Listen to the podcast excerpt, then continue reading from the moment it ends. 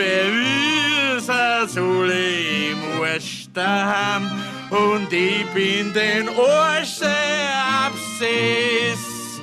Playspotting. Regisseur und Dramaturg Boris Motzki und Schauspieler Istvan Winze unterhalten sich über ihre Lieblingsautorinnen und Autoren und vieles Machst du mehr. glatt? Herzlich willkommen, liebe Hörerschaft, endlich wieder zu einer Playspotting-Folge, eine Jahresabschluss- oder eine Jahreswend-Folge sozusagen. Nachdem uns viele Termine und Tourneen durch äh, süditalienische Stadien längere Zeit davon abgehalten haben, sind wir heute wieder endlich live sozusagen und zeichnen eine ganz besondere Folge auf in mehrfacher Hinsicht. Istvan, wie immer, äh, sagst du uns natürlich, worum und um wen geht es? Wir sprechen heute über den österreichischen Heimatdichter Werner Schwab. Und zwar aus besonderem Anlass. Denn, Denn- wir sind heute zu dritt, was nicht damit zu tun hat, dass sich die Persönlichkeiten endgültig abgespalten haben, sondern wir begrüßen äh, mit großer Freude wirklich mal einen, einen Special Guest. Christian Meyer ist bei uns. Lieber Christian, herzlich willkommen. Vielen, vielen Dank euch. Es ist wirklich, wirklich eine Ehre. Ich freue mich wirklich. Ich bin auch aufgeregt. Ja, wir auch. Wir auch, Es ist so richtig jetzt schon äh, in so einer perlenden Champagnerstimmung. Ja, Oder Gin Tonic stimmt? ganz Ja, ohne Champagner. So ehrlicher, aber Ich habe hier meine Teetasse. Ja. Aber Ähm, Christian ist tatsächlich extra aus der äh, Steiermark. aus der Werner Schwab Stadt Ja. angereist. Christian, vielleicht ganz kurz, um dich den drei, vier Leutchen nochmal kurz vorzustellen, die es nicht mehr ganz parat haben. Christian Meyer ist äh, äh, seit mehreren Jahren in Graz. Er war dort längere Zeit Dramaturg am Schauspielhaus.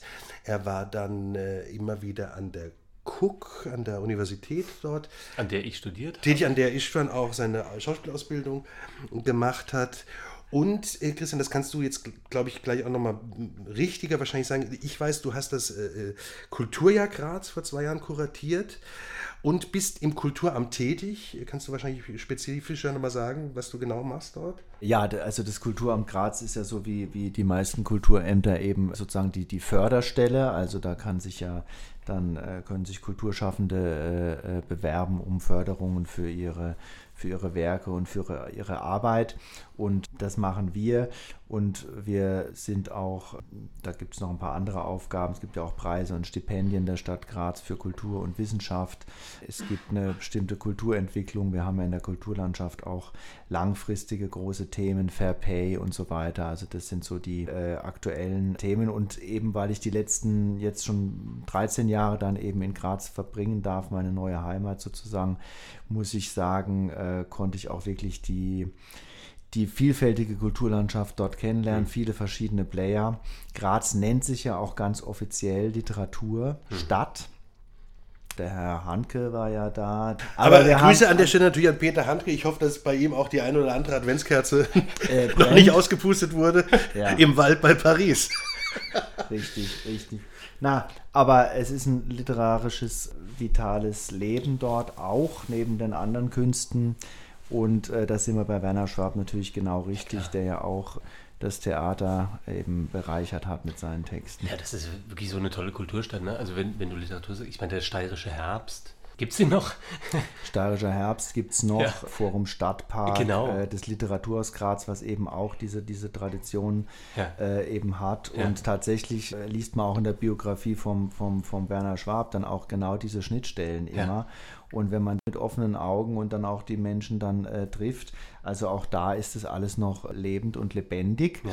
Und äh, auch die Stationen vom, vom Schwab sind da noch Ich habe nachvollziehbar. so große Lust bekommen, wieder mal nach Graz zu fahren. ja. Mit offenen Augen und mit viel Durst und Hunger. Das ist natürlich auch Ja, eine, eine wichtige Sache. Und du hast es, du bist natürlich ein ich bescheidener Mensch im Gegensatz zu, zu mir jedenfalls, weil du machst natürlich ganz viel generell noch dazu. Du bist äh, äh, ein musikalischer Mensch. Äh, Du hast auch immer noch ne, Bandprojekte verschiedenster äh, Art und Couleur. Weise. Ähm, du bist ein Schreibender, ein Moderierender, ein Lesender, ein Homme de Lettres, wie wir früher auch gerne gesagt hätten.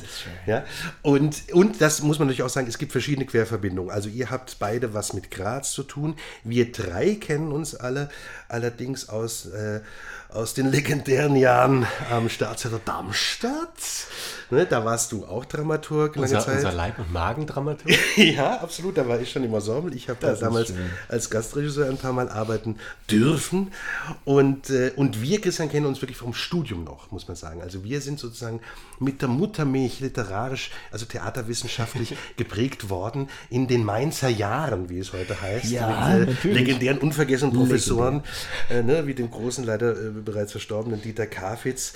Da werden wir bestimmt ein bisschen drauf kommen, weil das wirklich Prägungen waren auch, äh, die uns an Autoren, nämlich wie Reinhard Götz, äh, wie die Kerstin Specht, wie auch an den Werner Schwab herangeführt haben. Also man merkt, es ist ein großes Hallo, schön, dass wir noch da sind 2023. Es kann doch nur besser werden. So, so viel zur Einleitung ein bisschen und zur Vorstellung.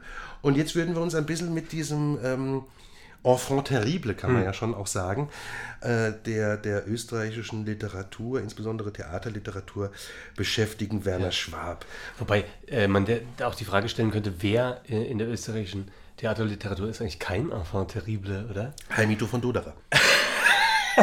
gut, gut, wenn die Antwort schnell kommt, weil Hamidou von Doderer, wir haben als Stütze für das eine Mikro gerade ein Thomas Bernhard Buch aufgestellt. Karl Ignaz Hennetmeier, nur als kleine äh, Sache nebendran. Äh, die wunderbare Episode, wo der, wo der Hennetmeier äh, äh, Bernhard zu Besuch hat, der kommt und klingelt und sagt, endlich ein Feiertag, Doderer ist gestorben, ich bin Nummer eins. Und Doderer war wirklich eher so ein, so ein Staatsdichter, der war wirklich, äh, also der war nicht so terrible. Ja, aber auch? Doderer hat ja das, das schöne Bonbon geprägt. Äh, Ich kann jeden Menschen verstehen, der auf die Dumpfheit seiner Mitmenschen mit, mit schwerstem Alkoholismus reagiert. Und das finde ich schon wieder sehr Das ist, glaube ich, ein Satz, der beim SPD-Parteitag oft fiel wahrscheinlich. Übrigens äh, äh, habe ich jetzt auch gerade gelesen, tatsächlich, äh, man hätte sich auch denken können, aber der Thomas Bernhard äh, wurde von Schwab sehr verehrt. Also Schwab verehrte Thomas Bernhard sehr. Und da haben wir ja echt auch äh, einige, ziehen sich vielleicht auch in der Art der Betrachtung der Mitmenschen, in der Art auch der, der radikalen Kritik an der, an der Gesellschaft äh, und auch ein bisschen am Lebenswandel tatsächlich doch einige Parallelen durch so eine Art tatsächlich vielleicht österreichische Literaturgeschichte dadurch.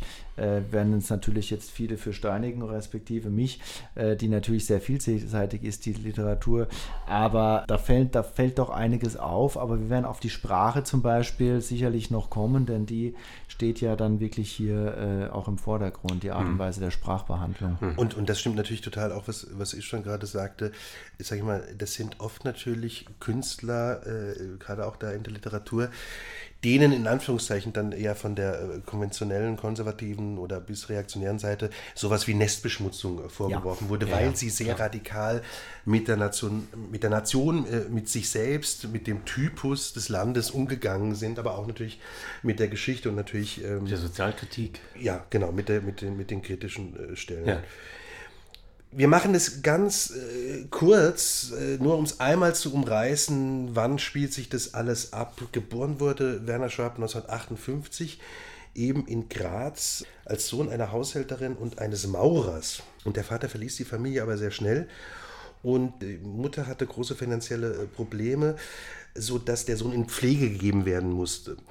Äh, Das ist immer ganz interessant. Wir hatten das bei Thomas Bernhard auch so. So eine Kindheit ist ja oft sehr prägend. Bei Thomas Bernhard war das dann sehr der Großvater, der ihn geprägt hat. Hier merkt man natürlich sofort, ist da eine, eine Einsamkeit, eine Isolation. Also eine, eine ja, schwierige Kindheit, die natürlich auch Widerhall dann im Werk äh, finden wird. Genau. Ja. Wolltest du noch was übers Leben? Oder? Ja, vielleicht noch so, wir können so zwei, drei Stationen noch machen. Ja. Ähm, es gab den Versuch an der Akademie der Bildenden Künste aufgenommen zu werden. Hm. Ähm, es gab frühe Bekanntschaften mit anderen österreichischen Künstlern wie Erwin Wurm, Mhm. ganz großer, absurder, bildender Künstler. Und ähm, letztlich gibt es aber dann eben recht bald über die bildende Kunst, ja, also auch über so eine Kunst, sage ich mal, die jetzt landläufig an, an äh, Leute wie Beuys erinnert, ja, also aus, aus verderblichen Materialien was zu schaffen, aus Tierkadavern was zu schaffen, Ja. gibt es dann den Weg, sich dem Schreiben zuzuwenden, so, ja, Anfang der 80er Jahre. Und ähm, ich denke, da können wir auch wirklich jetzt reingehen, dass so diese ersten Stücke aus diesem rohen, ja, also aus dem rohen mit mit solchen Materialien umgehen, äh, sich auch so ein rohes erstmal mit, mit Wörtern, mit, mit Modulen, mit Teilen umzugehen entwickelte und sich daraus dann das Schreiben eben fürs, fürs Theater entwickelt. Immer auch begleitet, äh, ohne zu werten, aber wirklich von einer, von einer starken Alkoholsucht. Ne? Das muss man immer so ein bisschen dazu beschreiben. Ja. Was auch leider ja, und dann machen wir nur dieses eine Ende, den recht frühen Tod bewirkt hat, äh, nämlich äh, schon am, am 1. Januar 1994. Das ist auch ein Grund, äh, den man jetzt wieder äh, aus der Jährung zu betrachten. Genau, 30. Todestag sozusagen. Mit 36 Jahren bereits gestorben, leider. Aber immerhin 20 Dramen hinterlassen. Ja. K- Können wir uns ja auch fragen, wie bei vielen anderen Leuten noch, was wäre da noch gekommen? Es hat wenn was er, von wenn dem- er länger gesch- ja, ge Entschuldigung. gelebt hätte. Ne? Ja, nee, ich, mich erinnert das wieder. Christian, du musst dazu immer ein bisschen wissen, wir verweisen natürlich gerne als Kulturhistoriker auf schon vergangene Folgen. Wir hatten eine Folge über Berne, wir hatten auch eine Folge über, über die jungen Wilden des neuen kritischen Volksstücks, unter anderem Fassbinder kommt einem im Sinn. Ne? Ja. Schlafen kann ich, wenn ich tot bin. Äh, Fassbinder, der ja nicht sehr viel älter wurde und ein unglaubliches Oeuvre von, von Stücken und Filmen hinterlassen hat. Dieses ein bisschen manische Schreiben, dieser große, irrsinnig große Output, in so wenig Zeit, der ist eben auch bei Werner Schwab zu finden. Und wie du sagst, natürlich wäre es interessant, wie wäre das weitergegangen. Er hat ähm, sehr früh nämlich wirklich für Furore gesorgt. Ähm, die, die, die Sprache, da werdet ihr gleich nochmal äh, konkret dazu, die man auch als Schwabisch heute bezeichnet sozusagen, also eine Kunstsprache, die er entwickelt hat, ist wirklich, wirklich an vorderster Front als Singularität zu nennen. Und er wurde dann auch sehr früh zum, äh, zum Nachwuchsdramatiker von Theater Heute gewählt und ein Jahr später auch zum Dramatiker des Jahres. Und für eines der bekanntesten Stücke, auf das wir auch noch eingehen werden, explizierter, nämlich für Volksvernichtung oder Meine Leber ist sinnlos, kriegt er dann den äh, in der Szene, wie wir nickend wissen, sehr bekannten Mülheimer Dramatikerpreis zugesprochen. Da habe ich übrigens jetzt bei, dem noch, bei der nochmaligen Beschäftigung mit ihm und äh, dieser ganze, äh, ja, dieses, dieses Schaffens, äh, das erste Mal kapiert, also das erste Mal das in so ein Zeitraster setzen können. Also wir sind ja, äh, Boris, äh, du und ich, wir sind ja mit Schwab, wie gesagt, im Studium äh, das erste Mal konfrontiert worden durch unseren tollen Professor. Und ich kapiere jetzt erst aus der Rückschau, dass der uns eigentlich einen zeitgenössischen äh, Autor präsentiert hat, der zwar drei, vier Jahre tot war, ja, aber praktisch, praktisch ganz neu aus dem Ei geschlüpft ist für die, für die, für die äh, Theater- und Literaturwelt, weil sein Schaffen, du hast gerade gesagt, Istvan, das ist ja doch recht umfangreich, was er da geschrieben hat. Das spielte sich aber letztlich nur in vier Lebjahren, also sein Erfolg nur in vier Lebjahren ab.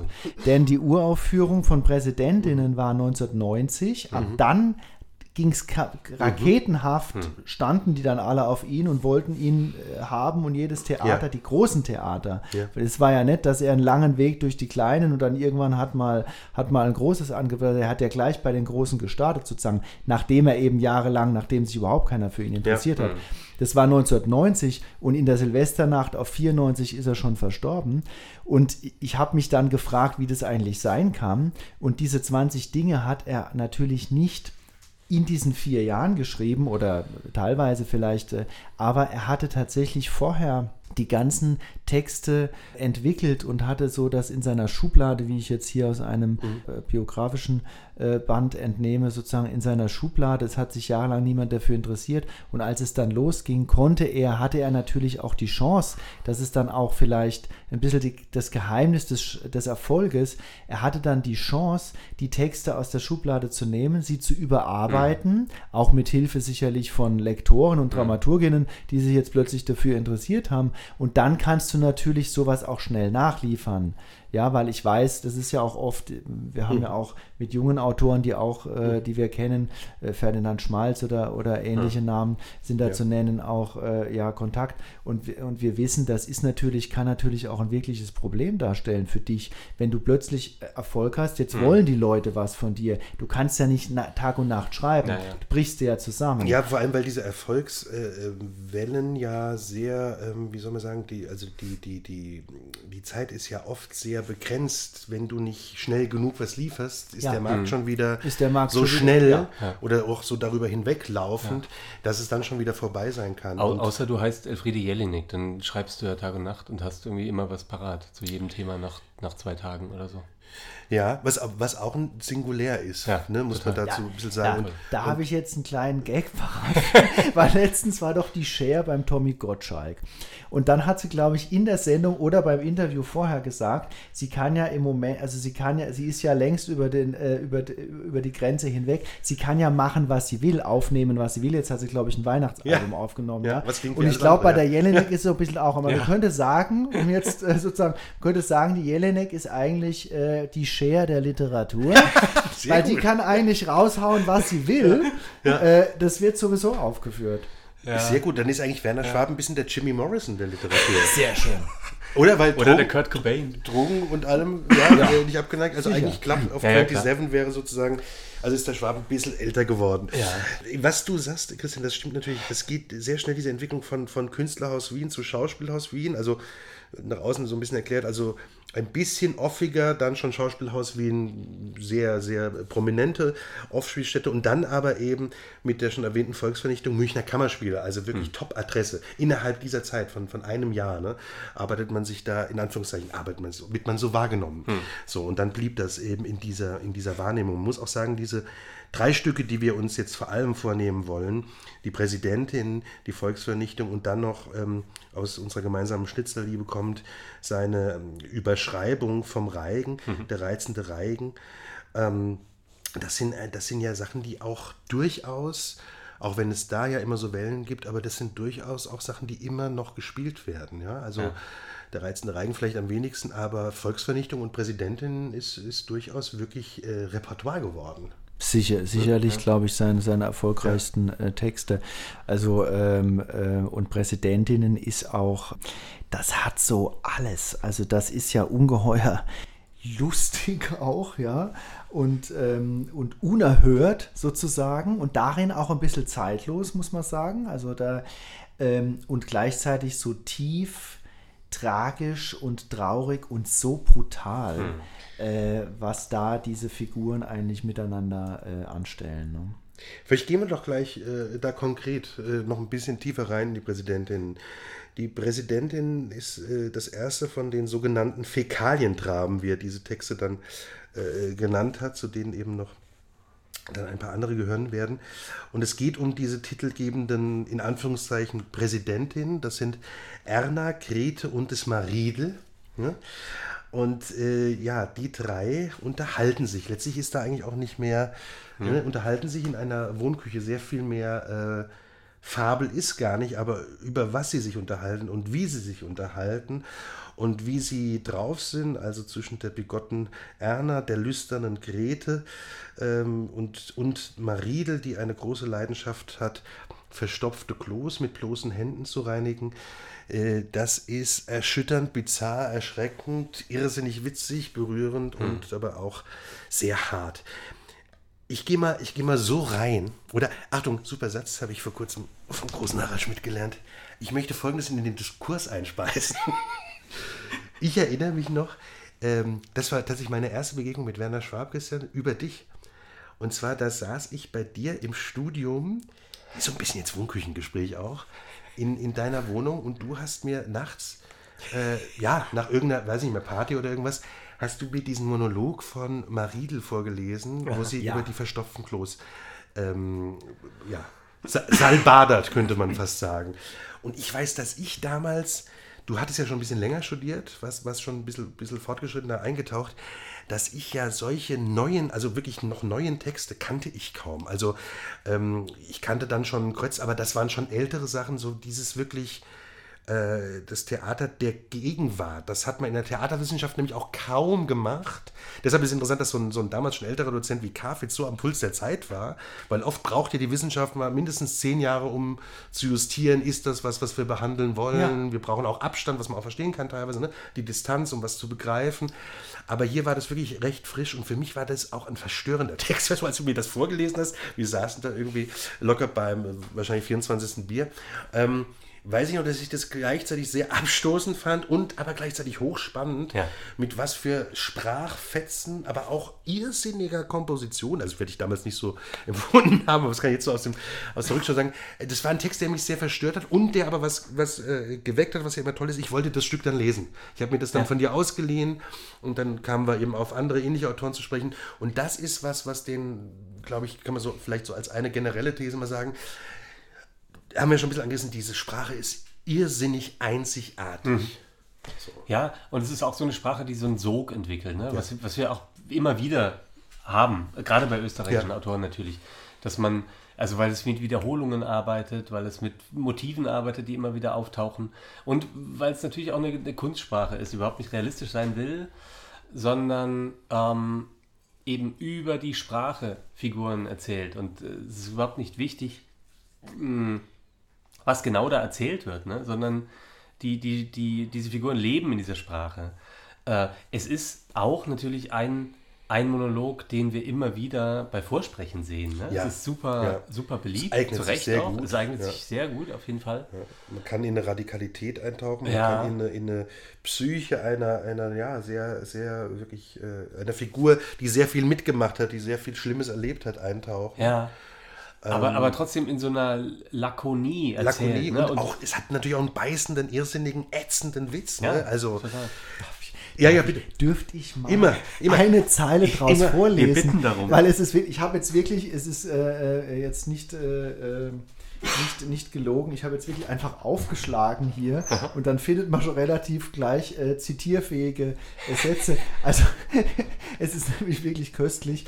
Ähm, äh, die Grete sagt, also man muss sich vorstellen, die sitzen zusammen und, und, und sprechen eigentlich nur. Ne? Also die Hand, das ist ja übrigens, deswegen sieht man auch auf welcher hohen, auch reflektierten und abgehangenen Qualität. Der hat es nicht runtergeschrieben und dann ist es irgendwie mal Ja. äh, da gelandet, Nee, nee. sondern der hat es sehr groß auch literarisch reflektiert.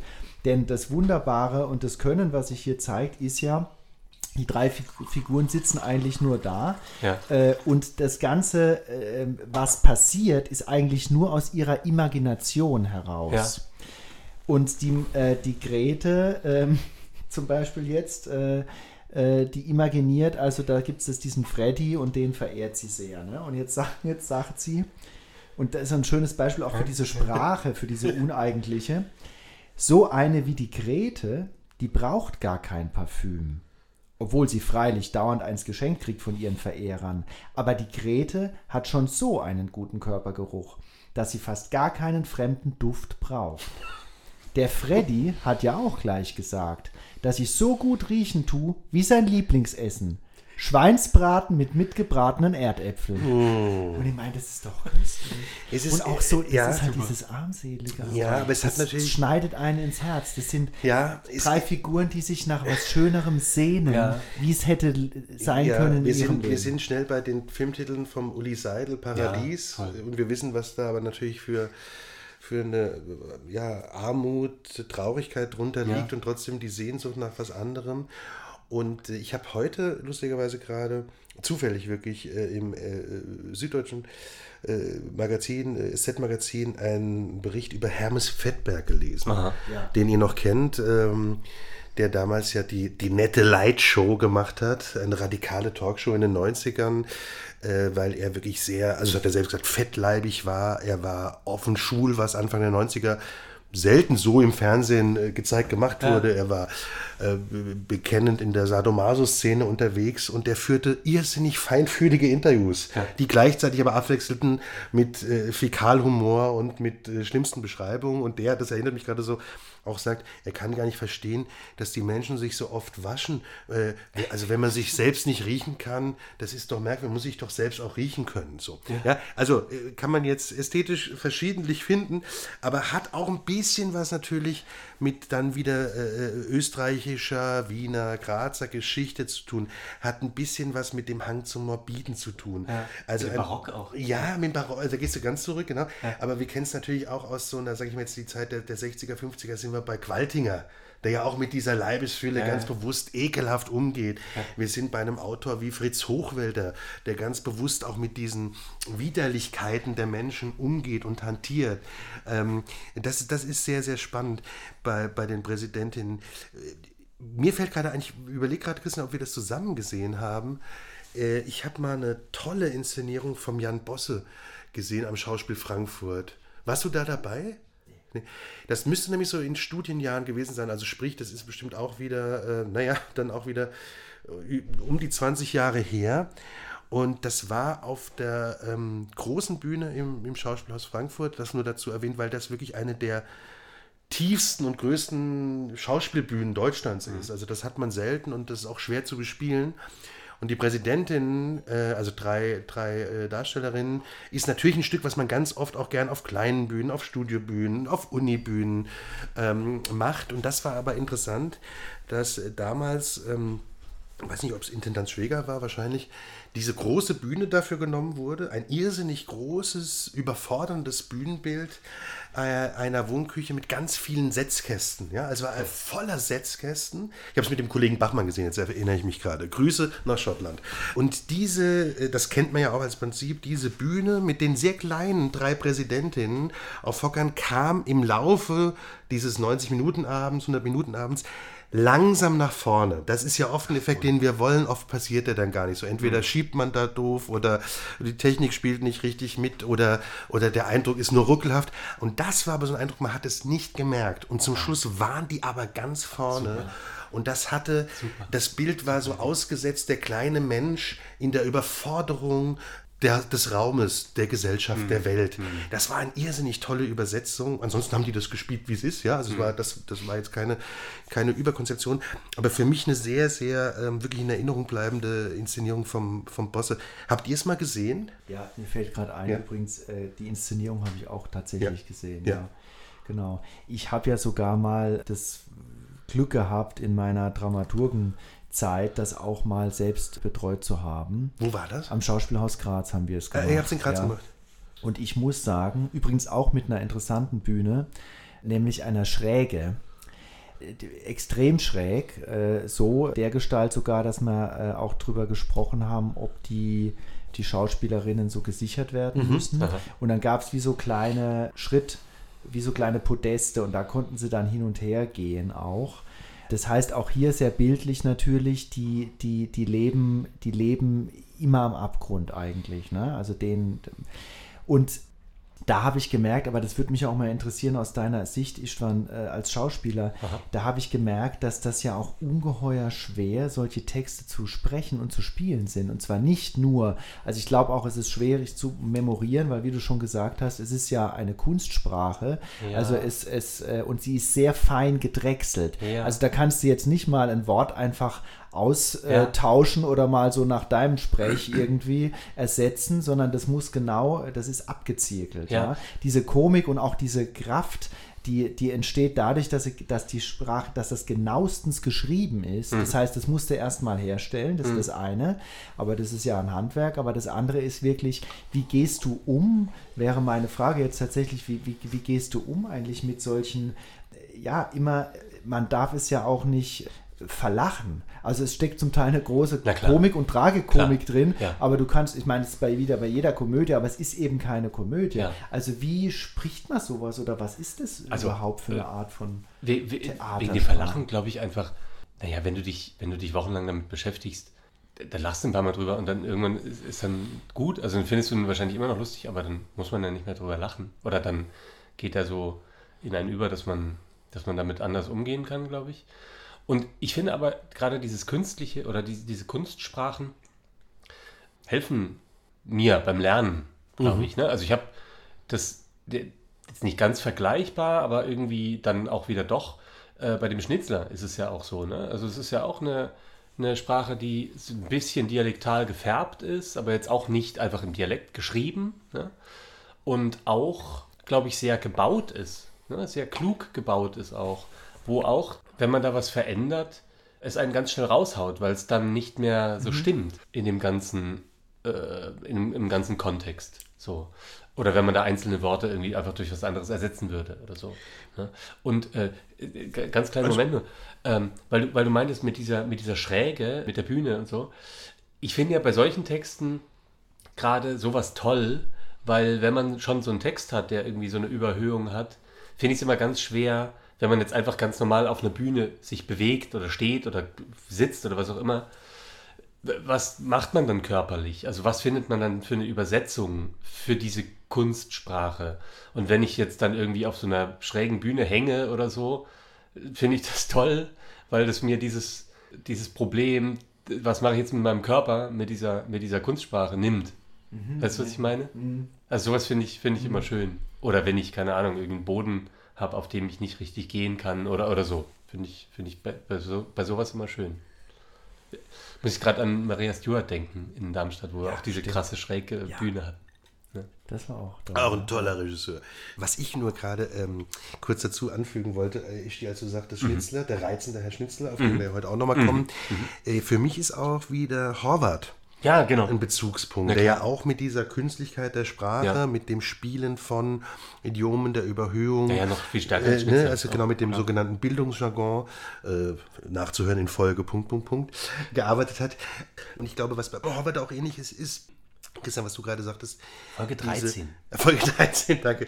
Diese, diese Ausgesetztheit des Menschen, die Menschen am Abgrund, die, die Menschen Das Geworfensein. das Geworfensein in die Welt, ja, oder auch bei Josef Roth ist der, ist der schöne Ausdruck, äh, was ich ja immer gern zitiere, weil ich es wirklich so, ein- so ein äh, beachtenswerten und auch natürlich sehr traurigen Satz finde, äh, am Ende von der Flucht ohne Ende, niemand war so überflüssig wie er auf der Welt, der Protagonist. Und das hat auch was mit den, mit den Figuren beim Schwab zu tun, weil die, diese Präsidentin, böse gesagt, sind überflüssig oder werden so wahrgenommen von Ja, der Gesellschaft. ja, ja. Und sie versuchen eigentlich diese, diese empfundene Überflüssigkeit in ihrem sich in Rage reden etwas auszuräumen, was es, äh, was es natürlich umso tragischer macht. Und was du, was du gerade bei der interessanten Beschreibung finde ich, wie geht man als, als Spieler damit um? Ähm, ich glaube ja auch, oder, oder was ihr beide sagtet, das sind wirklich Texte, die kann man sich und darf man sich nicht mundgerecht machen. Also das, was wir bei anderen Well-Made Blades haben, wo wir sagen, gerne nimmst dir ein bisschen anders oder lass Ja. es uns ändern, Ja, ja. Ähm, die sind so gebaut, das ist wirklich äh, symphonisch. Das ist, ich kann bei der bei der Brahms-Symphonie kein, keine Note ändern, ja, also weil sie klingt dann einfach nicht mehr. Es ist dann, ist es dann halt keine Brahms-Symphonie mehr. Und das muss man, also nicht um den unsinnigen Werktreuebegriff äh, anzuführen, Ja. das, das wäre wär so einem Autor wie, wie Schwab völlig wurscht, wie man es inszeniert, aber die Sprache, der muss wirklich nachgegangen ja, werden. die, also der Musikalität in der Sprache. Und genau, finde ich auch. Ja. Richtig. Er selbst sagt äh, übrigens zu dem Titel, das sind Leute, die glauben, alles zu wissen, über alle zu bestimmen, eine Form von Größenwahn. Ich stamme selbst aus einer Präsidentinnenfamilie. Das äh, Ja, auch das hat er, interessanterweise, ja. Das hat er, ich habe ja wie gesagt gerade mal in diese, äh, die letzten Tage mal in diese biografische Erzählung eines Freundes von ihm äh, Mhm. gelesen und da ist mir das nochmal, bin ich richtig erschrocken, muss Mhm. ich zugeben, weil äh, ich meine, dass Künstler aus ihrer Lebenswelt schöpfen, sich inspirieren lassen etc., äh, das ist klar, es ist ja auch immer die Auseinandersetzung, vielleicht auch das Abarbeiten eben der eigenen Mhm. Erfahrungen. Das ist bei ihm anscheinend doch sehr ausgeprägt gewesen. Die, äh, die Umstände, in denen er aufgewachsen ist, die sozialen, Mhm. sage ich mal, die spiegeln sich sehr wieder in, äh, in diesen Figuren, die er hier beschreibt, bis hin dazu, dass er, er hat ja auch mal eine Zeit lang so äh, versucht mit seiner Frau und dem jungen Kind äh, auf dem Land ein Landleben zu leben. Übrigens hier wieder die Parallele zum Herrn Bernhard.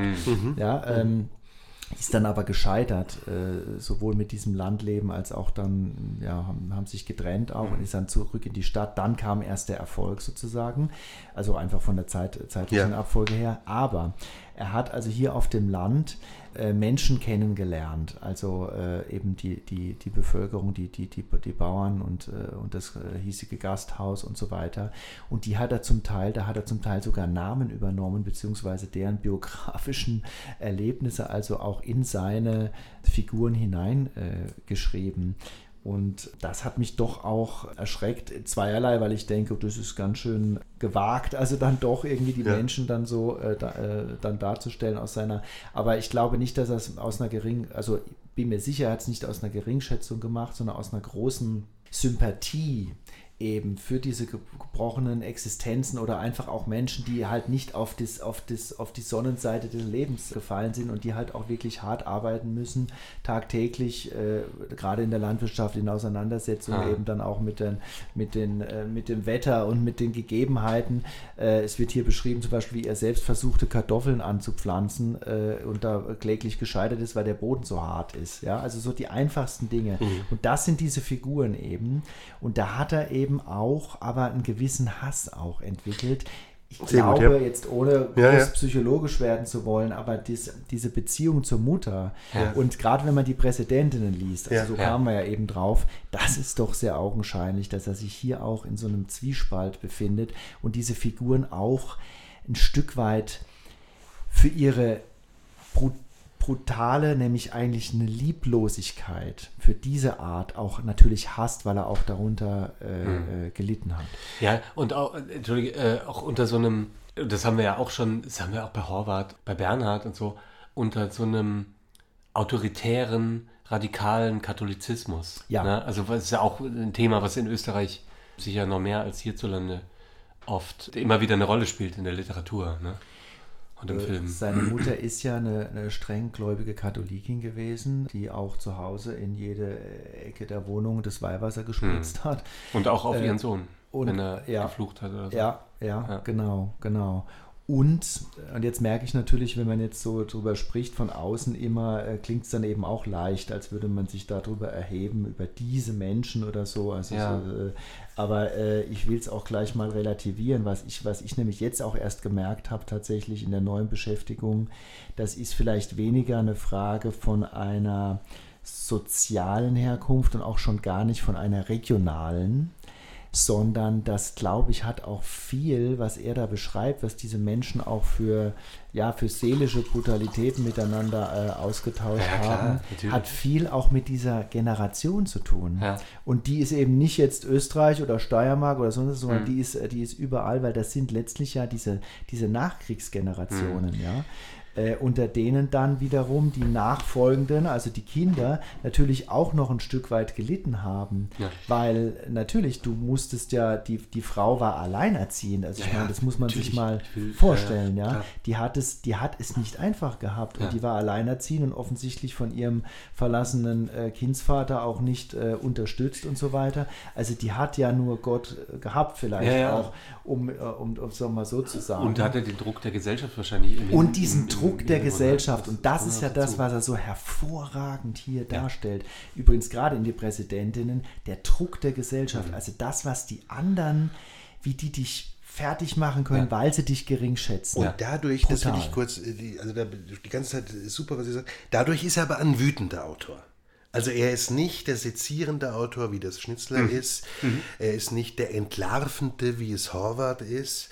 Er ist nicht der, der flamboyant äh, furorhafte, wie es Bernhard aber auch aus einer Distanz ist, sondern er ist ja. wütend. Ja. Also er ist schon deshalb auf Terrible, der junge Wilde, er schreibt wirklich so aus einer Wut heraus. Ja. Das muss man schon sagen. Also das, was wir oft ja auch sagen, toll, jemand, der nicht wertet. Ne? Also es gibt es ja bei vielen Autoren auch schon oft gesagt, immer bei meinem äh, Lieblingsprosa-Autor äh, Simenon, jemand, der nicht wertet, der Verständnis für alle, alle möglichen Richtungen hat, auch wenn das Weinregal von Ich stehe kurz abgeräumt wird. Aber du hast die guten, guten Feldliner noch gerettet. ähm, ähm, Nee, er, ist, er schreibt wirklich aus der absoluten Wut heraus, ne? aus der Radikalität heraus. Ja. Er, ist, er ist wirklich auch, er ist natürlich, könnte man jetzt auch sagen, so ein, so ein, so ein wirklicher Rock'n'Roller der Literatur. Ne? Also auch so, wie er sich hier inszeniert hat. Ne? Also dieser schwarze Ledermantel, ja. die punkhafte Frisur, das nur, um es auch einmal so als Bild zu geben. Ich war ja, ja vor kurzem, das habe ich euch ja schon geschickt, als wir wussten, wir werden diese Folge machen, in München in einem ganz, ganz äh, wunderbaren Hotel. Und die hatten so, ja, so Literaturzimmer, wusste ich gar nicht, aber war wirklich sehr, sehr schön. Also da dann, also, oder auch so generell, ne, altes München, da hing an der einen Stelle André Heller und dann hing irgendwie der, der große Sigi Lowitz im Alten und dann hing in meinem Zimmer aber war alles Werner Schwab, ja. Also dieses tolle Foto, Super. das, das werden wir, werden wir dann bestimmt, wenn wir es ausspielen. Das Zufall, hast du dir Nein, totaler Zufall. So. Und es war wirklich witzig, weil wir kurz davor darüber redeten ja. und dann war das äh, äh, dieses Werner Schwab-Bild, dieses mit dem Ledermantel, sehr bekannte, ikonische Bild. Dann lag aber auch eine CD da irgendwie mit Werner Schwab-Texten. Dann lag Werner Schwabs Graz als Buch da. Also das war schon, war schon lustig. Ähm, und das meine ich, er war aber schon so, er war schon auch, also dieser Agent Provocateur, Hm. den wir in der Musik, weiß ich jetzt nicht, äh, ich springe kurz nach Frankreich, bei Serge Gainsbourg finden. Ne? Das war ja auch so ein bisschen seine Art, also radikal total. auch, auch wirken zu wollen. Total. so, und ja. vielleicht gehört es jetzt äh, eben äh, äh, retrospektiv dann auch dazu, zu eben äh, so einer Art, ver, ja, äh, äh, so ein bisschen äh, äh, ein Rockstar-Tum. Also du brauchst ja immer auch ein bisschen diese, diese Aura, diese Verkleidung, Ja. dieses äh, Image, damit er auch noch erst recht, äh, und dazu passt dann auch leider sein tragischer früher Tod, Ja. der tatsächlich dem Alkohol zu, äh, zu schulden ist. Und, das habe ich jetzt eben auch äh, gerade gelesen, also äh, klassischer könnte man sich es eigentlich gar nicht vorstellen. Er hat doch tatsächlich he laute Heavy Metal Musik und einstürzende Neubauten etc. gehört, während er schrieb. ja. Und er schrieb natürlich nachts Ja. und natürlich immer ähm, ähm, ähm, äh, eingeschmiert, ja. Also Ja, das heißt, und wa- was hat er getrunken? Weinbrand. Ja, Und oft jetzt- Weinbrand im Café. Ja. Also noch, also wenn es dir ausdenken müsstest, ja, du willst jetzt Ja. einen jungen Star sozusagen, einen Rockstar kreieren, dann würdest du eigentlich das alles zusammensetzen. Ja. Das, das, Das klingt fast zu klischiert. Ja, fast zu Klischee, ja. Wobei man natürlich, würde ich sagen, weiß, selbst im äh, zwergenhaften äh, Selbstversuch, dass natürlich, äh, ja, es ist ja so mit gewissen Alkoholika und so, also in, in ein gewisser Rauschzustand hilft natürlich, ins Schreiben, ins Reden zu kommen. Also das, wenn man es natürlich so krass macht, ja, ist es klar, dass das irgendwann Tribut zollt, ne? aber vielleicht ja auch ein bisschen gesucht. Ne? Also die Entgrenzung wird gesucht. Das waren die Präsidentinnen 13. Februar 1990 im Theater im Künstlerhaus Wien uraufgeführt. Also noch ein bisschen kleiner. Ne? Und dann aber ein rasender, schneller Erfolg. Wird viel gemacht. Ähm, Vielleicht gehen wir zum nächsten. Ich kann noch einmal sagen, es wird gerade in Marburg, habe ich gehört, in einer ganz lohnenswerten Inszenierung vom, vom Maxime Moreau gespielt. Also könnte man sich auch wieder mal frisch anschauen. Das, was ein Jahr später folgt und den wunderbaren Untertitel eine Radikalkomödie hat, ist Volksvernichtung oder meine Leber ist sinnlos. 25. November 91 an den Münchner Kammerspielen vom derzeitigen Volkstheater München Intendant Christian Chrissy Stückel äh, uraufgeführt. Keine Grüße an der Stelle, aber es gibt ihn. Und äh, da, ich würde mal hier reingehen, hier ist die, die Grundfolie noch anders als bei den Präsidentinnen. Wir haben ja gerade so ein paar Verweise, um es ne, immer so ein bisschen einzuordnen, gemacht. Die Grundfolie, ob sie nun bewusst ist oder nicht, ist hier ganz klar, finde ich, Groguignol. Also wirklich das harte, makabre, bösartige Theater, teils mit Puppen aus dem Frankreich des, des äh, ja, 17., 18., 19. Jahrhundert durchziehend, also vom äh, ähm, zum Beispiel, ne, eines der großen Stücke, was mit, mit, da wieder mit Modulen agiert, haben wir auch schon mal erwähnt, ist von Alfred Jarry, der Roi Ubu. Ja, also dieser furchtbare, nur fäkal sprechende, nach Schreiße, wie er selbst dann sagt, rufende König, äh, der auch alle frisst und alle missbraucht. Also ein, ein schlimmes Radikaltheater. Und das ist so ein bisschen, finde ich, die Grundfolie für diese Volksvernichtung, die auch wieder in einer Wohnküche spielt erstmal. Das ist oft so der, der Ausgangsort für einen Schwab. Wohnküche der Frau Wurm und dort arbeitet der, damals heißt es eben noch so, verkrüppelte Sohn Hermann, der großer Graz-Künstler werden will. Also was, was du aus der Stadt kennst. Ja? Da gibt es einige. Ja. Und der aber ähm, großen Streit dann hat mit der Mutter und der will sie abmurksen und der hat natürlich eine, eine äh, schlimme Vergangenheit, weil er als Kind sexuell missbraucht wurde und hat dadurch irrsinnige Rache-Fantasien, sadistische Vergewaltigungs-, Ermordungsfantasien und ähm, ja, will eigentlich immer den Korkenzieher der Mutter in den Kopf stoßen. Ist nicht so lustig, aber es, man kann eigentlich auch dem Schrecken nur mit, mit einer Lachflucht begegnen. Und so geht das insgesamt albtraumhaft zu. Also es gibt dann eine andere Familie, da ist es ähnlich. Da, da wird ein Goldhamster zerquetscht, da wird die Tochter missbraucht. Äh, da ist, äh, ja, also die, die, das sich selbst bepinkeln macht große Freude. Das sind wirklich ganz... Äh, ja, bewusste Radikal-Eskalationen, jeder gegen jeden, grausiges Treiben. Es ist, ähm, ja, es, es, es endet mit diesem Satz, der titelgebend geworden ist, meine Leber war umsonst, meine Leber ist sinnlos. Ja, also das geht so gegen Ende hin. Und gleichzeitig gibt es zum Schluss, und dann reden wir richtig drüber, nur um diese Fabel ganz kurz einmal zu umrunden, gibt es äh, zum Schluss einen, zum Schuss eigentlich, einen absurden, einträchtigen Schluss. Alles ist wieder gut, alle sind wieder lebendig, plötzlich, und sie sitzen in einem Idyll, in einem geträumten, äh, surreal harmonisch daherkommen äh, Idyll und singen Happy Birthday. Das Stück, äh, wenn, wenn wir so hier anfangen wollen, wann ist das euch wo wie begegnet? Das finde ich nämlich hier auch ganz, ganz spannend. Habt ihr es mal gesehen oder? Ähm, ich habe es tatsächlich nie gesehen äh, als Stück. Christian, hast du es mal gesehen oder betreut? Nee, das nicht. Jetzt sind wir bei, bei Loriot. Ja, Bei nee, ich auch nicht. Nein, äh, Nee, niemals. äh, kennt eigentlich gar Kenn keiner. ich gar Gibt nicht. es das ja überhaupt? Das soll von Schwab sein im Leben. ja, genau. So von Kurt Götz. Nein, das machen wir erst nächstes Jahr live. Ich hätte eine ganz kleine Geschichte. Äh, Ich mache sie wirklich ganz kurz als Anekdote, weil ich habe es mal gesehen und es blieb mir wirklich sehr in Erinnerung. Ähm, Das war aber eine Uni-Inszenierung. Christian, du erinnerst dich an P1, der Ort, Yes. wo die Uni-Gruppen äh, äh, ihr böses Spiel trieben, wollte ich gerade sagen. Weil, naja, weil meistens war es ja so, also kennt man ja selbst, war das natürlich, ja, völlig zu Recht halt eine Uni-Inszenierung. Aber diese Inszenierung war toll. Volksvernichtung war eine tolle Inszenierung. Ich hatte das Stück davor nicht gesehen. Ich hatte es äh, gelesen. Und das machte eine Unigruppe und es waren ein paar Freunde von mit drin. Unter anderem mein wirklich sehr enger Freund Georg Kentrup, mit dem ich lange Zeit äh, Favorite Place gemacht habe. Äh, auch da haben wir Querverbindungen. Ne? Wir haben Full for Love zusammen gemacht, was Georg und ich produziert hatten. Und Georg spielte eben jenen Hermann. Und Georg ist äh, heute Dramaturg und in der Leitung des Konsoltheaters Gelsenkirchen. Liebe Grüße, Georg. und ähm, ich habe ihn, glaube ich, auch nur da auf der Bühne gesehen, aber er war eine Urgewalt. Also Georg ist ein ja, ziemlich groß, mächtiger Typ. Äh, und der spielte diesen Hermann so erschreckend, wirklich so erschreckend. Inszenierung war recht, ähm, klar, universitär daherkommt, aber wirklich, wirklich gut. Äh, recht, recht schlicht, äh, schlichtes Bühnenbild, äh, straffes Tempo. Und Georg hatte aber, also Georg machte einem Angst. Das muss man wirklich sagen. Und ich weiß noch, dass bei der Premierenfeier es auch so war, dass sich die Grüppchen dort, wo Georg stand, immer so entfernen. Weil Georgs Hermann, also dem wollte man nachts eigentlich nicht begegnen. Das war wirklich, das war wirklich interessant. Und der sagte aber auch, diese Rolle hat ihm so wahnsinnig Spaß gemacht. Es war Wahnsinn. Ich dachte, toll, das gesehen zu haben, weil, ganz kleiner noch ein paar Jahre später äh, machte ich eine, eine äh, Regiehospitanz beim ZDF-Fernsehfilm.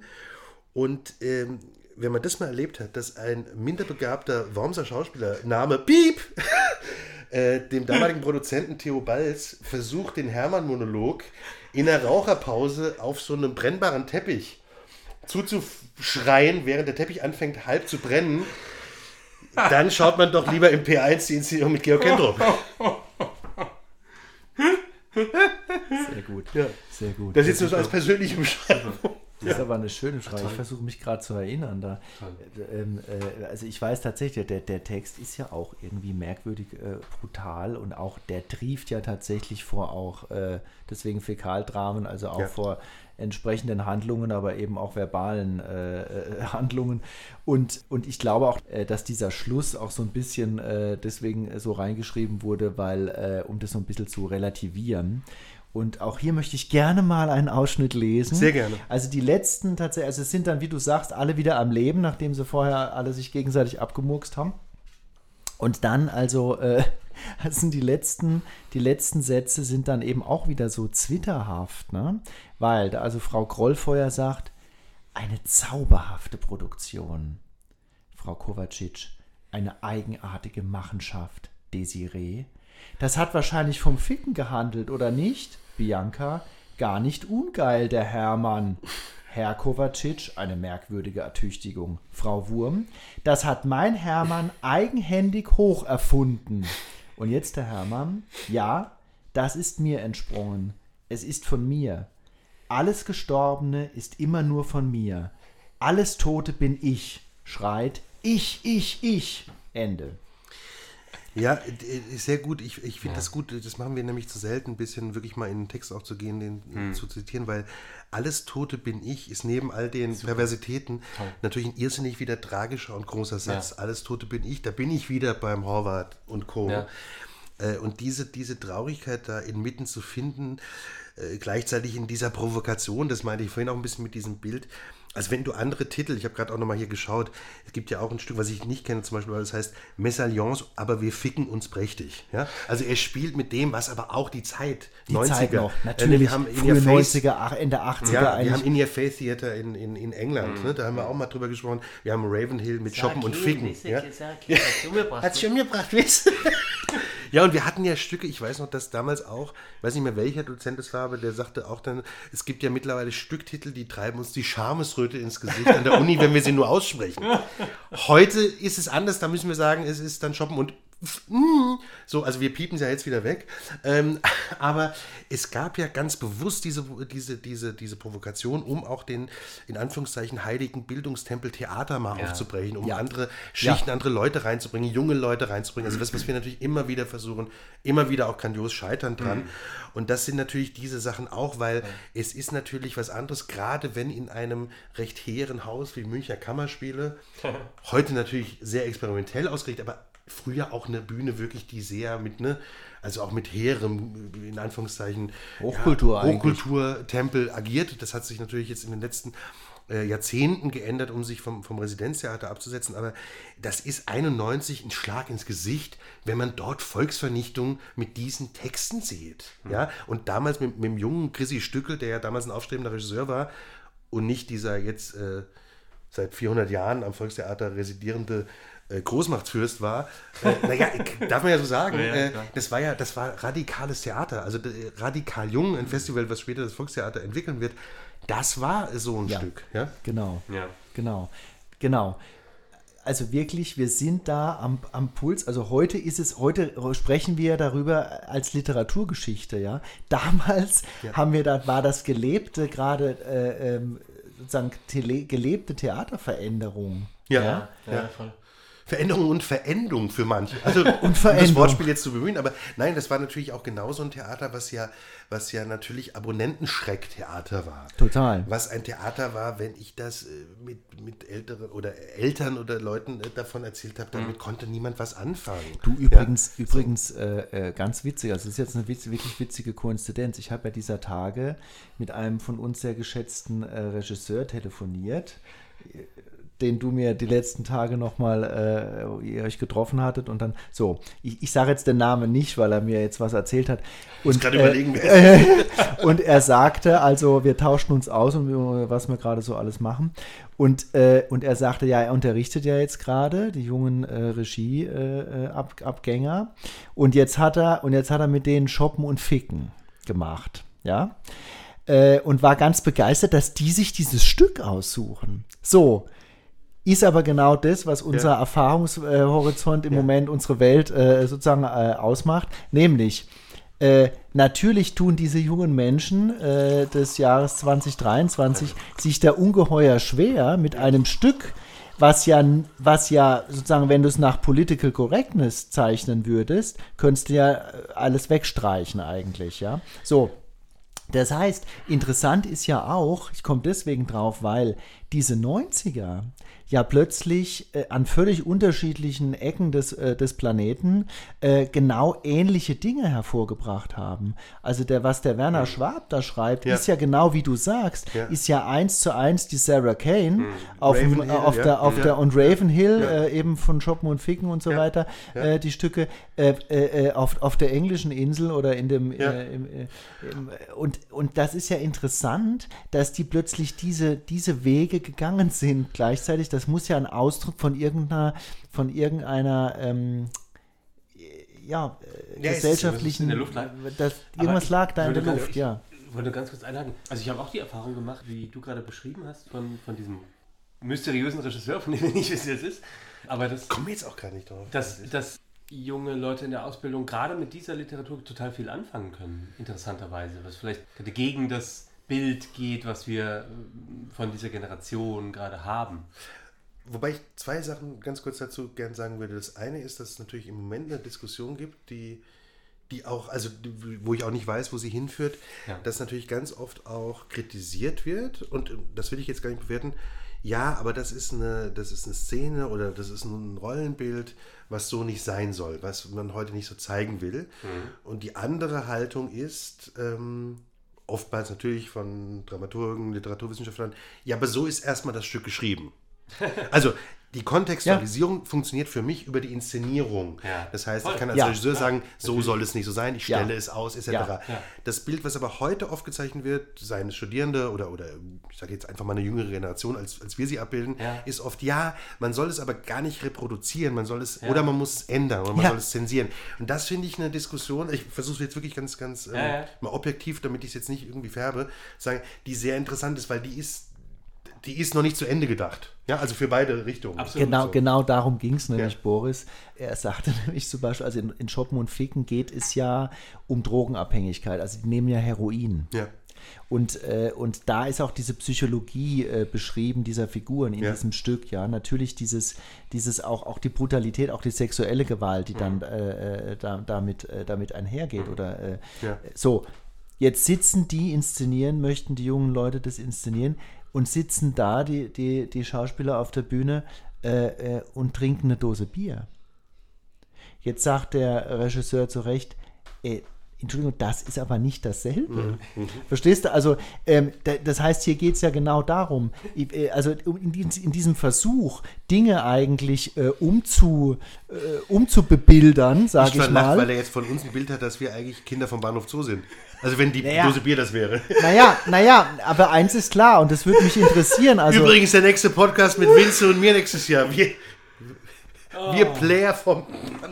Wir Player Ja, vom. ja. Aber das würde mich natürlich interessieren. Also, wie würde man jetzt heutzutage so ein, so ein Schwabstück äh, auf die Bühne bringen, wo es ja nur um solche Sachen geht? Also, jetzt in dem, bei der Volksvernichtung, Ja. da geht es ja nur um solche Dinge. Wenn du jetzt sagst, du willst es gar nicht auf die. Du willst zum Beispiel eine Vergewaltigung auf der Bühne nicht zeigen, weil das zementiert ja nur. Ja. Ich will jetzt gar nicht das Nee, nee, werten, klar. sozusagen. Ja, ja. Diese Diskussionen müssen ja stattfinden. Ja, es gibt zwei Aber da ja. kommst du tatsächlich hier an eine Grenze, weil dann könntest du das Stück Ja. womöglich äh, gar nicht machen. Ich muss sagen, das, das haben wir doch vor, also jetzt auch schon wieder zwei Jahre her, aber ich fand das eine, einen sehr, wirklich tollen Ansatz von Landungsbrücken Frankfurt, äh, ne, wo, Ja. wo wir ja auch Sarah öfters Kane. gearbeitet haben und die haben äh, das komplette Merk, Werk von Sarah Viele Kane Grüße. gemacht. Ja?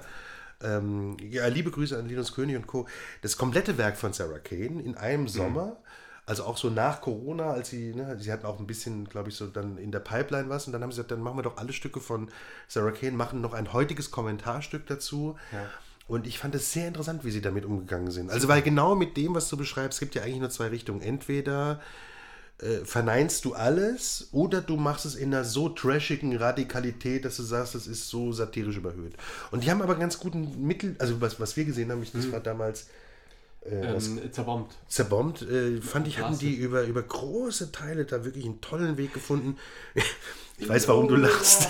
Ja, Ja, ja, aber das ist, das ist was anderes bei mir, weil wir ähm, an dem Abend wieder am Bahnhof Zoo öfter saßen, genau. Äh, innerlich. Aber, aber die Fragestellung ist richtig, die, die andere Fragestellung, die mich interessiert, äh, was du gerade beschrieben hast, Christian, in den 90ern ne, kommen sie zu dieser Radikalität, Ja. sie kommen weltweit dazu. Jetzt wissen wir, es gibt ja diese tollen Bücher von Jens Balzer über die 70er, 80er, 90er. Jetzt wissen wir, die 90er eigentlich ein in Anführungszeichen ja in Watte gepacktes äh, Jahrzehnt mit Love Parade und Happy Oberflächlichkeit.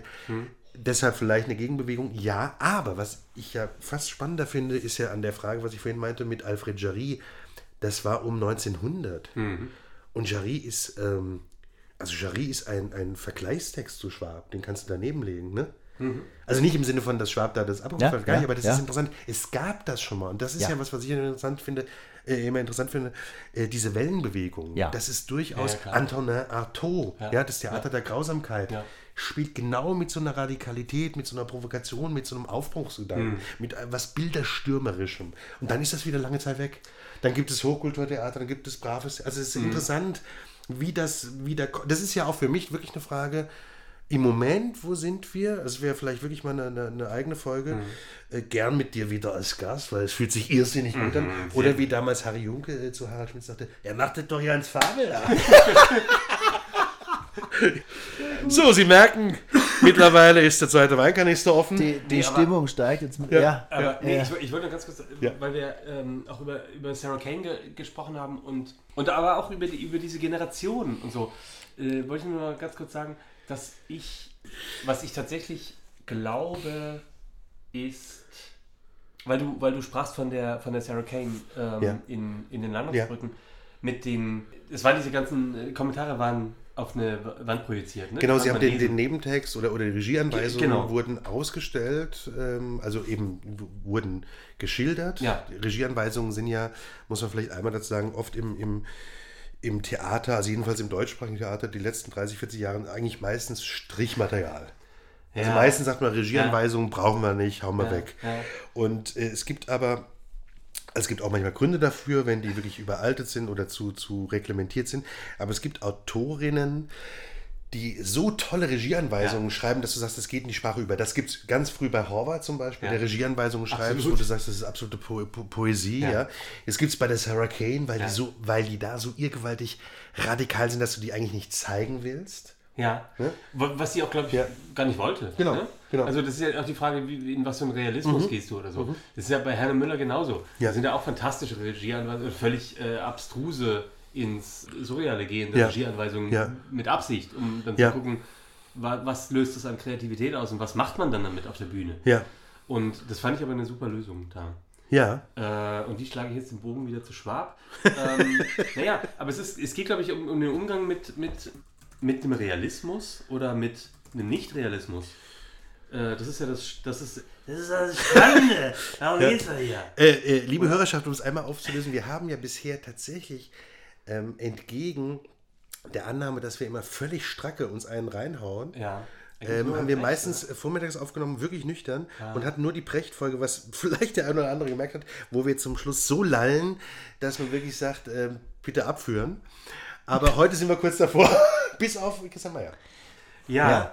Ähm, und wir haben aber immer noch einen, wir sind jetzt schon bei einer Stunde. was Ja, wir haben noch einen ist. über. Aber wir haben, noch, wir haben noch ein Stück, worüber wir Ein, ein Stückchen hätte man noch. Deswegen Was, wo du vorhin schon Ja, den, den. Bogen. Ja, genau, das ist schon den Bogen geschlagen, sehr schön. Ja. Und ich hätte auch einen anekdotischen Bogen tatsächlich, Bitte. weil der reizende Reigen, nach dem Reigen des reizenden Herrn Arthur Schnitzler, das übrigens der komplette Stücktitel mit dem Untertitel Zehn Dialoge, Uraufführung am 31. März 1996 am Schauspielhaus Zürich.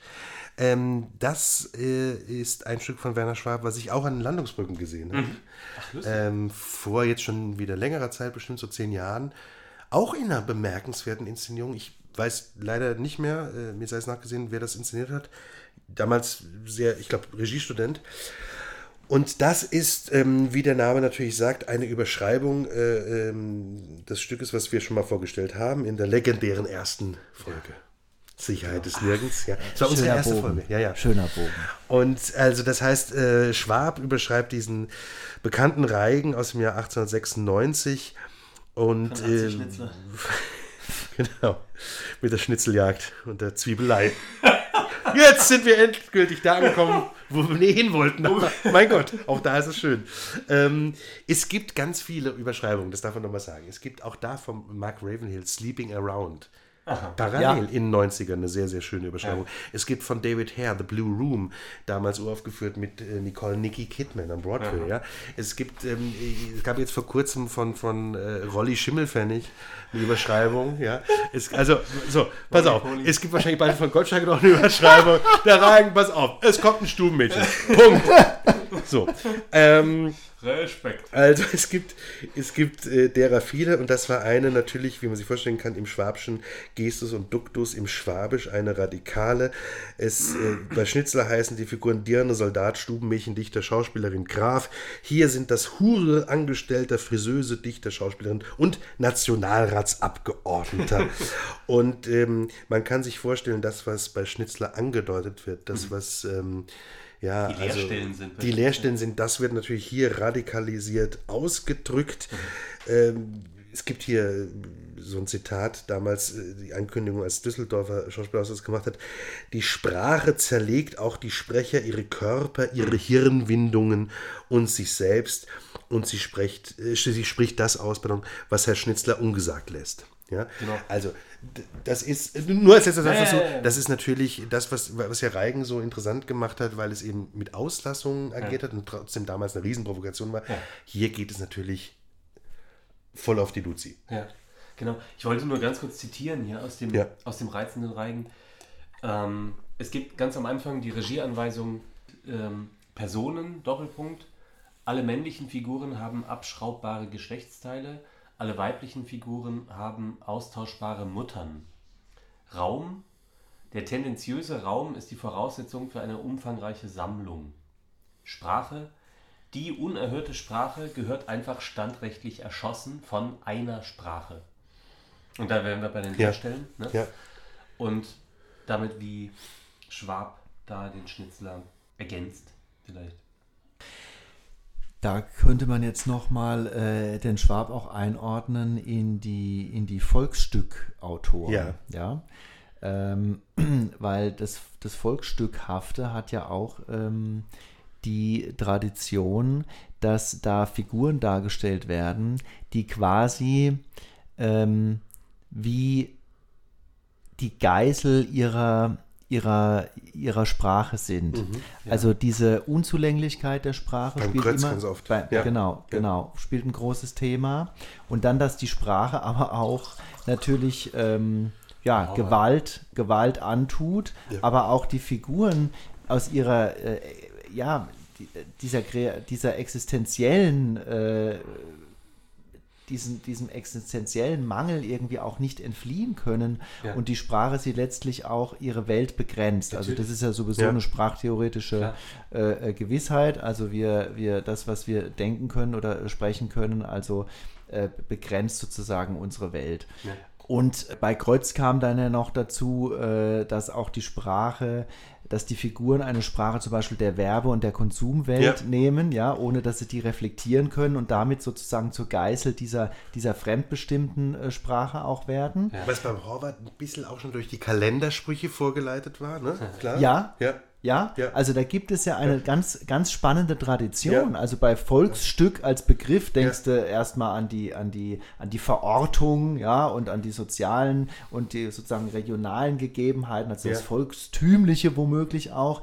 Ist es aber natürlich nicht nur, sondern gerade diese Sprache, also diese, diese Figuren, die Ja. der Sprache ausgeliefert sind, nichts anderes haben als ihre Sprache. Und dass ein Theaterautor sich jetzt damit auch noch so auf theoretischer Ebene auseinandersetzt, Ja. wie er hier in dem eben von dir zitierten Vorwort tut, ist es natürlich großartig. Das zeigt aber, auf wie, auf welcher reflektierten und, und großen äh, qualitativen äh, äh, Ebene er sich, er sich da bewegt und eben dieses vermeintlich daher äh, geschriebene mit äh, plakativen Provokationen natürlich nur sein Werkzeug ist. Ja, ich Total. glaube, der will ihn einfach nur provozieren. Aber ähm, Christian, um, um kurz das, äh, den Theaterwissenschaftler Deep Talk äh, Yes. dazu zu machen, ist, Yes. weil es auch das kritische Volksstück ist. Ne? Also die, die Entschuldigung. kleine Klammer Genau. nee, sei dazu Ja, wirklich bitte. erlaubt, weil, äh, na, na, weil wirklich, weil es natürlich das Stück vom Mein Volk, Professor fürs Volk, übers Graf. Volk. Also das mit den volksstückhaften Elementen spielen, also wenn wir über Volksstück reden, gerade im Österreichischen kommen wir natürlich aus der, aus der Tradition Nestreu Raimund, die aber auch über die Verkleidung Komödie, über die Verkleidung Possenspiel, Jux will es. ein Jux, oh, oh, Posse, äh, die darüber aber natürlich auch Entlarvungen, satirische Elemente gezeigt haben. Und das kritische Volksstück, ähm, also jetzt ernsthaft gemeint, äh, was wir ja eben kennen vom, vom Horvath über die Fleiße, über den Brecht, über den Zuckmeier, zu den, zu den damals jungen Wilden der 60er, eben Krötz, äh, Sperr und Co., bis zu heutigen äh, Autoren wie äh, Christoph Nussbaum-Eder, wie äh, der Ferdi Schmalz, ja, also der ja auch in so einer Tradition und weiter darüber hinweggeht natürlich, äh, schreibt. Äh, das sind natürlich Sachen, die ganz reflektiert ähm, mit all diesen, diesen Verweisen spielen und sie überhöhen oder sie radikalisieren. Ja. So. Und deshalb ist es natürlich vielleicht auch in diesem Kontext nochmal gesagt, warum haben wir das auch ausgewählt? Der reizende Reigen ist natürlich auch wieder ein, ein In-Your-Face-Momentum für Österreich. Ja? Also einer des, de- wie immer aus dem Abstand. Ja? 100 Jahre später ist Schnitzer Nationalheiligtum Ungefähr 100 Jahre später, also nicht Ja. ganz, aber äh, ähm, Reigen ist äh, Ende 19. Jahrhundert und eben so 90 Jahre später schreibt der Schwab dieses Stück und haut natürlich damit in die Fresse, weil er sagt, äh, so machen wir es nicht, ja, also ihr müsst nicht euren Schnitzler abfeiern, dessen Stück übrigens Skandal war, wie wir wissen, la- jahrelang verboten war, erst wieder Anfang der 80er gespielt wurde. Aber er geht natürlich einen Schritt weiter und das ist natürlich wieder einmal den Musentempel zum Einsturz bringen wollen als, als äh, Gedanke dahinter. So. Also diese Radikalität hat das Werk von Schwab generell und gleichzeitig hat es die, die Zärtlichkeit dahinter, könnte man ein bisschen sagen. Ich habe gestern, und das fand ich ganz interessant, mit einem Musiker gesprochen, der in der Band vom ähm, Georg Ringsquandel ist. Oh ja. Und äh, Daniel Stelter. Auch liebe Grüße, es ist eine Grüßefolge heute. Liebe Grüße. Und der sagte, das Tolle bei Ringsquandel, er ist seit 14 Jahren bei ihm in der Band. Und er sagte, das, das Absurde ist wirklich ganz zärtliche, traurige Liebeslieder, die so ans Herz gehen. Die eine Seite und die andere Seite der absolute verstörende Punk, jetzt noch mit 75, ja. Also der die Bühne beackert mit wirklich äh, Schreitiraden, ne? also Bayern äh, äh, aufpiekend, äh, es ist ja toll, so und dann aber gleich wieder ein, ein kle- kleines zärtliches Lied über Liebe, ja, macht. Und das hat der Schwab auch ein bisschen. Diese, diese zwei Seiten, dieses radikalen Zerstörbubis, in Anführungszeichen, der gleichzeitig dann wieder Sätze macht, wie wir so vorhin hatten, wo du sagst, er spiegelt die absolute Armseligkeit, Verlorenheit des Menschen im Kosmos wieder. Großer Satz. Großer Satz, ja. Kommen wir ans Ende? Kann nicht mehr. Danke, danke. Dank, dankbar und glücklich können wir sein, dass wir dabei waren. Der Jahrhunderterlebnis. Jahrhunderterlebnis. Ähm, Aber es ist ja so, Ja. mal so ein bisschen die Essenz vielleicht der Schwab Ja. auch von dem, was ich an, an den Österreichern so toll finde. Also an der, an der ganzen Sozial, an den, an den Sozialdramen Ja. in dieser Überhöhung. Ne? Und es ist bei Schwab natürlich extrem radikal, aber auch so liebenswert darin, finde ich. In aller Abschaumhaftigkeit und allem Ekel und, und sonst was. Ja, es hat ein Faszinosum. Also vielleicht Ja. das, was wir vor, vorhin hatten, mal kurz mit Hermes Fettberg. Also, total. also oder das, was, was generell, ich, ich bin nicht so ein Graz-Kenner, wie ihr das seid. Ja. Ich kenne das über Wien so ein bisschen, dass immer dieses, der Tod ist der Nachbar. Ja, also Ja. das Moribunde Das generell. So. Ja, die Schäne Leich.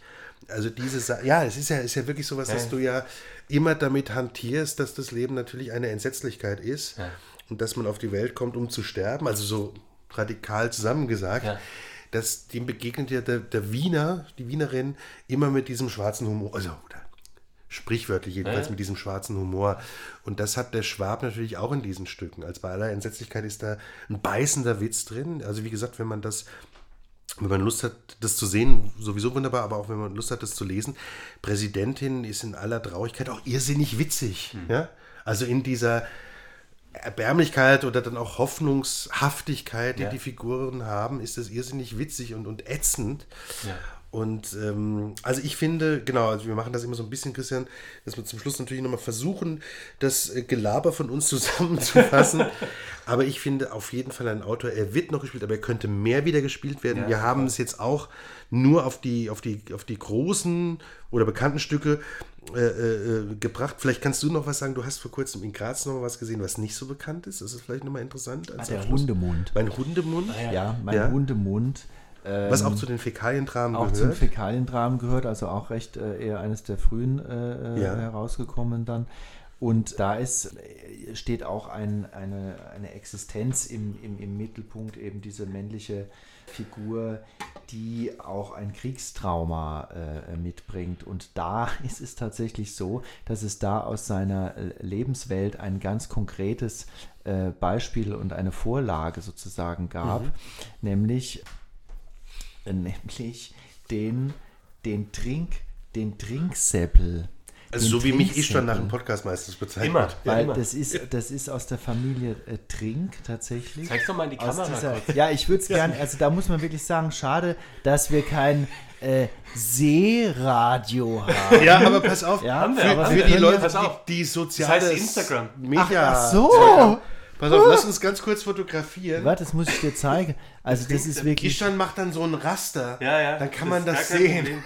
Ah, ist das dann auch das mit den Show Notes, was immer gesagt wird? Ja, ja. hab Also der Ahnung, aber- steht hier, der Trinksäppel auf seiner Küchenbank. Und das ist ein ganz armer Mensch, der kam also schwer gezeichnet aus dem, aus dem Krieg, aus dem Weltkrieg. Äh, der sah kaum noch was und hörte auch schlecht. Der hat hier so ein ganz schlechtes altes Hörgerät um. Da denkst du, der hat einen Walkman an, das ist aber sein Hörgerät. Also Wahnsinn. Und das hat er dann sozusagen, dieser, ja, dieser Kreatürlichkeit auch dieser Menschen, denen, denen der Schwab tatsächlich begegnet ist, die hat er auch hier reingeschrieben. Also die Trinksäbelbeschreibung hat mich ein bisschen an Christian Stückel gerade erinnert, als ich ihn in München sah, aber das nur als kleinen Apparat. Wir dürfen, wir dürfen das sagen. Wir ihr sind, das sagen? Ja, wir sind sakrosankt. Uns Also hört sowieso. immer raus. Nein, ja wir- wir schneiden wir immer Wir raus. lassen alles drin, aber Ja, das, ja. das Tolle ist ja, den Podcast hören eigentlich die drei, die heute da sind. Ich wollte euch gerade sagen, ich wollte euch eigentlich wünschen, dass ihr richtig jetzt einen Durchbruch habt, Ja. aber das ist dann gefährlich. Da müsst ihr dann aufpassen, was ihr sagt. Also wir Obwohl Harald Schmidt macht es seit Jahren. Ich glaube, mit dem Trinksäppel ähm, haben wir wir ganz enden. gute Chancen jetzt. ja, Also eigentlich sind wir jetzt auch beim Abschlussthema, weil Ja. ich merke auch, mir wird jetzt langsam auch mulmig. Nicht nur, weil wir jetzt Weil über du so viele schreckliche Weil- äh, Dinge weil du, gesprochen haben, äh, sondern ja. weil ich auch Hunger und Durst habe. weil man So. muss sagen, ja, Christian ist äh, ein, ist ein, jetzt, glaube ich, auch eine Genau. Ich habe euch ja was Ja, mitgebracht. er ist ein Ja. Graz-Botschafter. Auch das wieder für die Hörerschaft, die es leider nicht sehen kann. Er hat uns die. Estragon-Senf ausspielen. und, Äh, ja. Kren. Billa Kren und Ja, ähm, ja. Käsekreiner. Äh, Käsekreiner und einen Und- richtig guten Schildchen. Und einen richtig guten Ja. Schildchenwein. Übrigens, tatsächlich habe ich mir sagen lassen von einem der, Be wir sagen jetzt nicht wegen Schleichwerbung, aber einer der besten soll es der Weingüter aus dieser Schildcher Gegend sein. Sag bitte, weil vielleicht werden wir gesponsert. Wir, wir sind ja komplett Der, für der. Langmann. Wunderbar. Langmann Liebe Grüße, in Lex Steins. Langmann. Wir werden, Grüße, wir werden euch äh, vertaggen, wie man heute Ja, sagt. wir taggen euch. Und äh, lasst uns, weil ich sehe, die, die, Lefzen von allen ne, äh, sind voller. Ja, ihr habt jetzt richtig, äh, lasst uns zwei Sachen dazu sagen. Einmal möchte ich an der Stelle, und das meine ich jetzt ernst nochmal ganz kurz, wirklich lieben Dank sagen, Christian, dass du als Ja. alter Freund, langjähriger Begleiter, Vielen künstlerisch äh, von uns beiden, ähm, Lust hattest, mal als Gast zu kommen und Achtung, jetzt so ein typischer Showsatz, diesen Wahnsinn mitgemacht hast. weißt du, es war so crazy. Nein, aber wirklich vielen Dank. Es ist super, dass du das äh, und wirklich gerne Wiederholung. Dass du das weil es hat, dich genommen hast. es Ja, hat großen absolut. Spaß gemacht, auch für uns, weil wir ein bisschen weniger reden müssen. Der alte Josef Hadersatz, je mehr das Publikum trinkt, desto weniger muss ich lustig sein. Hilft natürlich im Alter. Und das andere ist wie immer, ich würde gern enden mit zwei kleinen äh, äh, Werner Schwab-Zitaten. Das eine ist landläufig zitiert und das lasse ich auch unkommentiert. Man muss trotzdem einmal sagen, weil das das bekannteste, glaube ich, von ihm ist, wir sind in die Welt gevögelt und können nicht fliegen. Das andere, was ich aber schöner finde, eigentlich vor allem als Theaterschaffender, vor der Aufführung meines ersten Stückes war ich nur ein einziges Mal im Theater und das in der Pause. Super. Guten Jahreswechsel. Vielen Alles Dank. Liebe. Herzlichen Dank und bis bald.